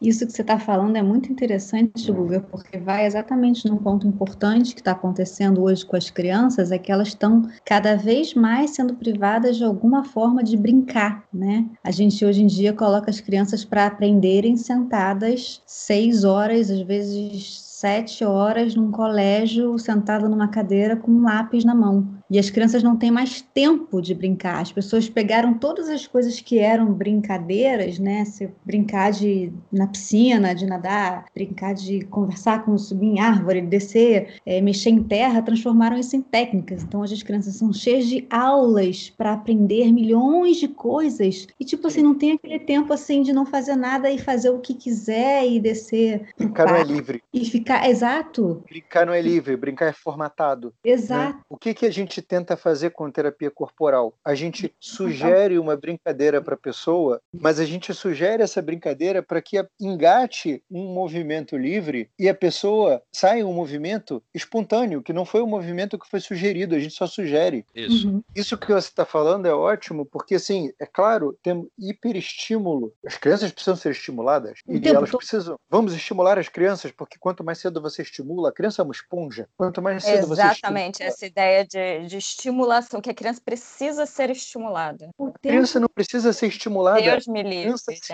ela, a criança se estimula. É, tudo bem, por favor. É, aí vamos Deus me livre, não. Ra nos livre. Estimulada. Vamos largar a criança sozinha num quarto não é... a semana inteira e ela mesma se estimula. Não é isso que eu estou falando. A criança não precisa ser hiperestimulada. A criança sabe os estímulos dos quais ela precisa porque ela busca esses estímulos. Porque todo animal faz isso. Só sozinho, por conta própria. Que ela precisa. Cabe, é lógico, cabe a gente observar isso e ajudar. Interromper. E e dar o estímulo que ela está procurando, ajudar ela a encontrar esse estímulo. Mas assim, é, pensa, pensa nisso como animaizinhos que vai ser mais fácil. Uhum. Deixa só eles lá, Sim. brincando é claro. e o tempo deles, né? Claro. É, é, é, é, é a gente perde essa, a gente perde essa possibilidade de, de autonomia, né? A, a sociedade vai cortando isso. De autonomia, porque quando você aprende a andar, isso é, é literalmente a base somática do, da tua experiência de autonomia no mundo. Uhum. Quando você engatinha, as pessoas. É, o, o, problema da hiperestimulação é tão sério que as pessoas estão botando crianças para andar antes delas aprenderem a engatinhar. E aí o que, que acontece? A, a criança anda, mas ela anda assistida. E engatinhar não. Engatinhar ela engatinha sozinha. E então, ela engatinha ela quiser. Para onde ela quiser. Engatinhar é, é uma experiência extremamente mais é, desenvolvedora de autonomia e domínio fino de motricidade do que andar para uma criança que ainda não tem condição de andar. Uma criança que engatinhou bem, ela vai andar com facilidade. Uma criança que não engatinhou, ela vai ficar hiperdependente dos pais para sempre. E é muito difícil as pessoas entenderem isso hoje, porque elas olham para a pessoa, para a criança que, que anda rápido como quase que um prodígio, né? Nossa, meu filho andou com sete meses. Eu falo assim, meu pai do céu, por que, que ele teve que andar com sete meses? O que, que aconteceu aí que ele não podia só engatinhar e ficar no tempo que ele estava, né? É, o que aconteceu era que ele pedia, você sabe? Ele pedia, ele pedia é. para andar. Aí a gente deu a mão, né? E levou. Mas aí, olha, esse ficou andando de mão dada até os dois anos de idade. É um, um exemplo disso aí que vocês estão dando, tava lembrando aqui, quando o Heitor era pequeno, ah, fazia umas contas, sei lá, ele devia ter uns dois anos e pouco, né? Já, já andava, e aí um dia tava, tava lá em casa, acho que a, a madrinha dele tava lá. E aí ele já tava num esquema de pegar uns fichários, aqueles, aquelas caixas fichário, né, de plástico. Ele apoiou uma em pé, uma deitada, e aí ele fez um, uma espécie de escada, que aí ele subia na mais baixo, subia na um pouco mais alta, e aí subia no rec, no rec da televisão, aquele rec baixo. E ele fazia isso, lógico, como uma criança de dois anos. Então, tem algum grau de autonomia, mas ainda tá muito nessa, nesse processo que vocês estavam descrevendo de tentativa e erro. E ele subia, e assim, tipo, subia às vezes um pouco mais inseguro, assim, e a madrinha dele olhou assim, olhou pra gente e falou: Cara, acho legal vocês deixarem ele fazer isso. E aí eu fui e expliquei exatamente isso que vocês estão dizendo, né? Que é isso, ele poder experimentar esse tipo de situação é o que vai constituir, a princípio, toda a organização somática dele, mas não só isso, as capacidades dele de poder olhar para um problema, lidar com eventualmente o medo e insegurança e organizando a experiência de que ele é capaz de manejar com isso e seguir adiante. Que ela falava, pô, vocês não têm medo dele cair? Eu falei, olha, a altura que ele tá, se ele cair, ele não morre. É, não acho que nem quebra nada. Então, tá bom. Eu só acho pra que... deixar claro, eu tinha medo dele cair, obviamente. É só pra explicar. Não, gente, é só pra explicar o seguinte. Importante isso. É, eu não sou haitiana, terapeuta haitiana e não tenho medo. E olho para aquela situação, eu tenho, né, a minha estrutura de caráter. E eu olho e falo, meu Deus. Mas eu sei que isso são os meus medos, é a minha estrutura de caráter, foi o que eu não pude viver. Eu não vou impedir o movimento do meu filho por conta disso. Então, Sim. óbvio que eu tinha medo. E óbvio que o Felipe tá falando isso, mas o Felipe tava ali do lado dele, entendeu? Sim, sim. A gente não tava, tipo assim, na varanda, entendeu? Tipo, lá e então tava. Ele tava só Ele é olhando. desprovido de medo porque ele é terapeuta haitiano, ele é desprovido de medo por causa da estrutura de caráter dele, que é assim. Exatamente, exatamente. É, é outra coisa, é outra coisa. Mas é lógico, porque o- a questão da criança poder tentar isso diversas vezes é muito interessante, porque assim, ele vai errar, ele vai errar muito, e tá tudo certo. E ele vai errar até que uma hora ele vai acertar. Então, ele não, tá, só- ele não só está aprendendo a resolver o problema, ele está aprendendo uma forma de resolução do problema que permite que ele erre pra caramba antes de acertar, que é a melhor forma de resolução de problema que existe. Porque quando a pessoa vai resolver, vira um adulto que vai resolver problema e ela acha que ela precisa acertar a resolução do problema de primeira, geralmente ela se torna um adulto hiper ansioso que não consegue fazer nada. É, e, é, e é interessante e importante isso também, porque a criança aprende a lidar com a própria frustração, né? Isso não vira uma coisa limitante na vida dela. Ela entende que ela se frustrou da primeira vez e que ela pode tentar de novo, e na- talvez na terceira, na quarta, na quinta, ela continua errando, acho que uma hora ela vai conseguir. E é uma coisa que as pessoas têm muita dificuldade hoje em dia, é lidar com uma criança frustrada. A criança não pode, não pode ficar frustrada, não pode ficar no tédio, não pode ficar triste, não pode ficar com raiva, não pode. é Quase que a criança não pode dar errado, né? Se está no campo do jogo e no campo da brincadeira, inclusive, a experiência de frustração é muito pequena. Uhum, sim, porque é permitido, né? Não é uma coisa. A experiência de frustração ela é absolutamente momentânea. Ela acontece entre o que eu tentei e deu errado e o que eu, e o que eu vou tentar em seguida. Uhum, Claro. E e você sabe como criança é de novo, de novo, de novo, de novo. Inclusive quando ela acerta. Então. Isso, isso que a Ellie Muito colocou é muito importante, porque fala, fala de um cuidado que o adulto é, pode ter e precisa ter, ao meu ver, que é de se perceber, perceber as suas limitações, os seus medos, as suas, né, as suas questões, e ainda assim não impedir o movimento dele, do bebê, da criança, com cuidado e com proteção. Ou seja, ele está subindo ali, mas ele está num lugar protegido, ele está num momento seguro, né? Não é uma coisa assim, sobe lá distante que eu vou tomar um banho e já volto, né? Não é isso, né? E é uma o coisa mesmo que isso... critério, é, esse mesmo critério que você está falando, ele é o critério para definir qual é a posição do terapeuta na frente de um paciente. A gente não desviou do assunto, gente. Parece que a gente desviou do assunto, Não, mas a na tá verdade uma coisa. É claro, o esse critério não, ele não veio do nada, ele vem do, de um entendimento de desenvolvimento. Né? A posição de um terapeuta dentro de uma Sim. terapia é essa posição que a Olivia acabou de descrever. O terapeuta vai olhar e entender: bom, isso aqui é uma limitação minha, não é uma limitação do paciente. Quais são os movimentos que o paciente precisa fazer e o que, que ele está tentando aprender ali? É, tem alguma coisa que eu possa né? fazer para facilitar? Tem alguma coisa que eu possa fazer para não atrapalhar? É, ele precisa de algum apoio? Ele está em perigo ou ele está está seguro. Uhum. Naturalmente, né? porque se o paciente começa a namorar uma pessoa que é psicopata, o terapeuta tem que dizer, escuta, eita, peraí, peraí, peraí, peraí, é, tem um, tem um risco no que você está fazendo. Aí tem um risco no que você está fazendo. Ou quando o paciente se coloca numa situação de perigo muito grande, né? E, isso acontece muito hoje em dia, principalmente com as, com as pessoas mais desestruturadas, né? Elas se colocam em riscos enormes e acham que está tudo bem porque viva a liberdade de expressão e viva o amor livre ou viva o que for, né? A gente às vezes também tem aquele lugar de falar assim, caramba, tudo bem, eu entendo que você quer fazer isso, isso, mas você vê que situação você se coloca, olha o perigo que você corre, imagina se alguma coisa acontece com você, como é que ficam as pessoas, como é que vai ficar você, é, o quão, o quão, o quanto de contato e percepção você tem para fazer isso dentro de, de um lugar seguro, possível e, e sabendo o que está fazendo, né? Sabendo as consequências do que você está fazendo, sabendo que se você cair dessa altura aí é uma coisa, mas se você cair daquela altura lá é outra, né? E a pessoa poder criar essa percepção, criar isso que a gente chama de, de contato na terapia haitiana, né? A capacidade de olhar e ver onde ela está e como ela está e as consequências das, das atitudes dela, né? Sim. Eu acho que a terapia haitiana É, só, só lembrando que, é, só lembrando como é que a gente chega nisso, né? Assim, no, na questão, retomando a questão do projeto. É, é lá com como foi o desenvolvimento dessa pessoa, no desenvolvimento neuropsicomotor. É, às vezes, é, na, às vezes não, na prática a gente pergunta coisas do tipo, tá, você tá me contando que isso acontece nessa situação, mas onde mais você já viu que isso acontece? Uhum. É, isso já aconteceu antes? É, tá, e aí a pessoa começa a lembrar, às vezes, de exemplos de situações. Você fala, tá bom. É, quando você se relaciona com, com determinado tipo de. de né, para entender o contexto, para poder a gente ir como se fosse checando, né, se aqui.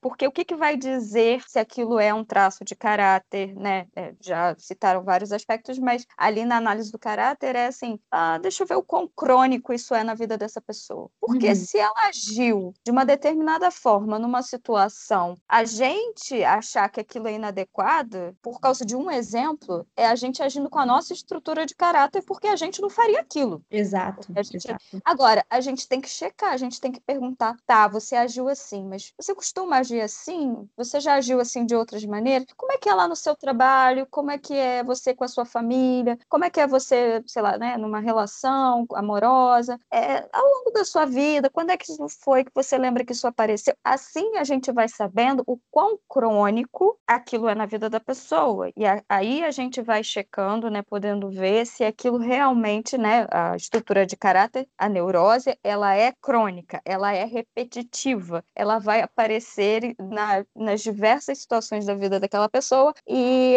é, de forma, é, como que se fala? Não é só crônica, não, mas Sistemática. inflexível, sistemática e inflexível. Às vezes é uma situação que ela poderia reagir de uma outra maneira e ela sempre reage da mesma forma, independente de quem é aquela pessoa com quem ela está lidando, muitas vezes, né? Assim, ela sempre par, é como se inconsciente, é como não, é, é, inconscientemente ela vai reagir, né, daquela forma e não vai olhar para a situação, né, e ver o que de fato está acontecendo, o que que ela está sentindo e poder a partir daquilo dar uma resposta, que é o que seria menos crônico, menos inadequado, mais saudável, restabelecendo de fato a capacidade dela de poder se movimentar, né, de poder estar no mundo e responder às coisas que acontecem. Poder ficar de uma forma mais autônoma, né, dentro das situações, não mecânica, não repetitiva. Eu acho que se a gente ficar 10 horas aqui falando, a gente vai ter 10 horas de assunto. Porque falar de como funciona a sessão de terapia foi o que a gente começou dizendo, né? É um mundo, é um mundo de possibilidades. A gente está tentando trazer alguns exemplos que sejam mais expressivos para as pessoas que ouvem a gente, né? Tem a galera lá que está acompanhando, que eu tenho visto pelo Instagram, desde gente que já é terapeuta, é terapeuta haitiano e ouve porque gosta, né? Gosta de, de, de saber como estão os colegas trabalhando, até gente que não é psicólogo, não é terapeuta, nunca fez terapia e ouve porque quer saber como funciona. Isso é muito legal. Pois é, que, que se- sempre foi o nosso desejo, né? Tentar falar assim para um público amplo de pessoas e principalmente, né, das pessoas que não conhecem, que têm algum interesse. Então, eu acho que assim, se a gente continuar, a gente vai ter assunto, mas já tá com um bocado de tempo só de gravação, mais duas horas só de gravação, e eu tenho que ir lá resgatar meu filho. porque eu deixei subindo a estante da sala sozinho e tô aqui gravando.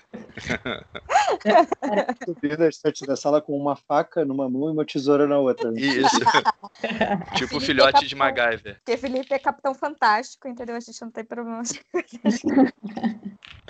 É, Gente, eu tinha isso na, na- Eu lembro que quando eu estava na faculdade, desculpa alongar o assunto, mas eu estava na faculdade e tinha uma aula de psicologia e cultura, que era muito boa, inclusive. Tipo, não, não era ruim, era ótima. E uma das coisas que a, a professora fez foi passar um vídeo sobre o Xingu. E aí no vídeo tinham várias crianças índias é, mexendo com facão, né? E aí, é, é, naturalmente, as patricinhas da psicologia ficaram escandalizadas, né? Meu Deus, que absurdo! As crianças mexendo com facão e tal. E assim, né? Criança indígena não se corta com facão, né? Sim. Eu, a criança que se corta com facão é a criança que não sabe lidar com facão, nunca lidou com facão, nunca pegou no facão, o facão não faz parte da vida da pessoa. É, mas é, é- era muito curioso esse, esse efeito de como isso funciona, o preconceito do terapeuta em formação sobre o comportamento alheio. Que era isso que a gente estava falando, né? É a gente atribuir ao outro os nossos valores a partir das nossas experiências e principalmente da nossa estrutura de caráter. Você me lembrou aquela vez agora do, do Heitor lá na, na ergonomia, lá no. Eu Uhum. não sei exatamente o que aconteceu, né? Ele foi, botar, ele foi botar o pilô na boca. Mas todo mundo Eu lembro. Deu uma reação assim, todo mundo desesperou. Ele ficou desesperado pelo desespero deles e foi uma. Ele não estava com uma faca na mão, né? Ele estava só com um piloto. Lembra Um atóxico. Neurose. Cara, veja que fosse um É, sapo cara. tóxico, né? Veja que fosse um sapo tóxico, né? É. Sim. Aquela reação ali não tá justificada. Gente, então, de novo, assim, agradecer vocês. Domingo de manhã, no nosso momento raro de folga, né? Pessoal Foi que tem, ótimo, tem- tá foi com a vida corrida. Obrigado aí. É sempre bom estar aqui com vocês. Agora eu vou dar um descanso pra vocês. Até chamar vocês de novo pra gravar. É, é, até, Agora, agora até a semana que vem. Até semana que vem. Até amanhã. gente abriu, né? Então, Ah, mas muito obrigada, gente, mais uma vez. Muito, muito. A sensação muito boa estar aqui com vocês, conversando essas coisas. Eu sempre aprendo muito, na verdade. é, eu também. É sempre muito bom. Muito legal, é muito legal esse espaço que vocês criaram. Valeu. Obrigada. Então, beijo, gente. Beijo, queridos. Bom domingo pra vocês. Tchau. Beijo. Beijo. Tchau. Tudo bem. Beijo. Beijo.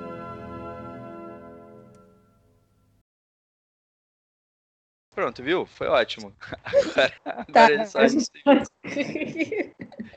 Eu achava que isso melhorasse com o tempo, mas não. Claro, Sempre dá um nervoso nessa hora. Não melhora, não é? Só piora. Não, e cada vez que a gente encontra com eles, o Felipe criou mais frases de efeito. Mentira, é sempre a mesma.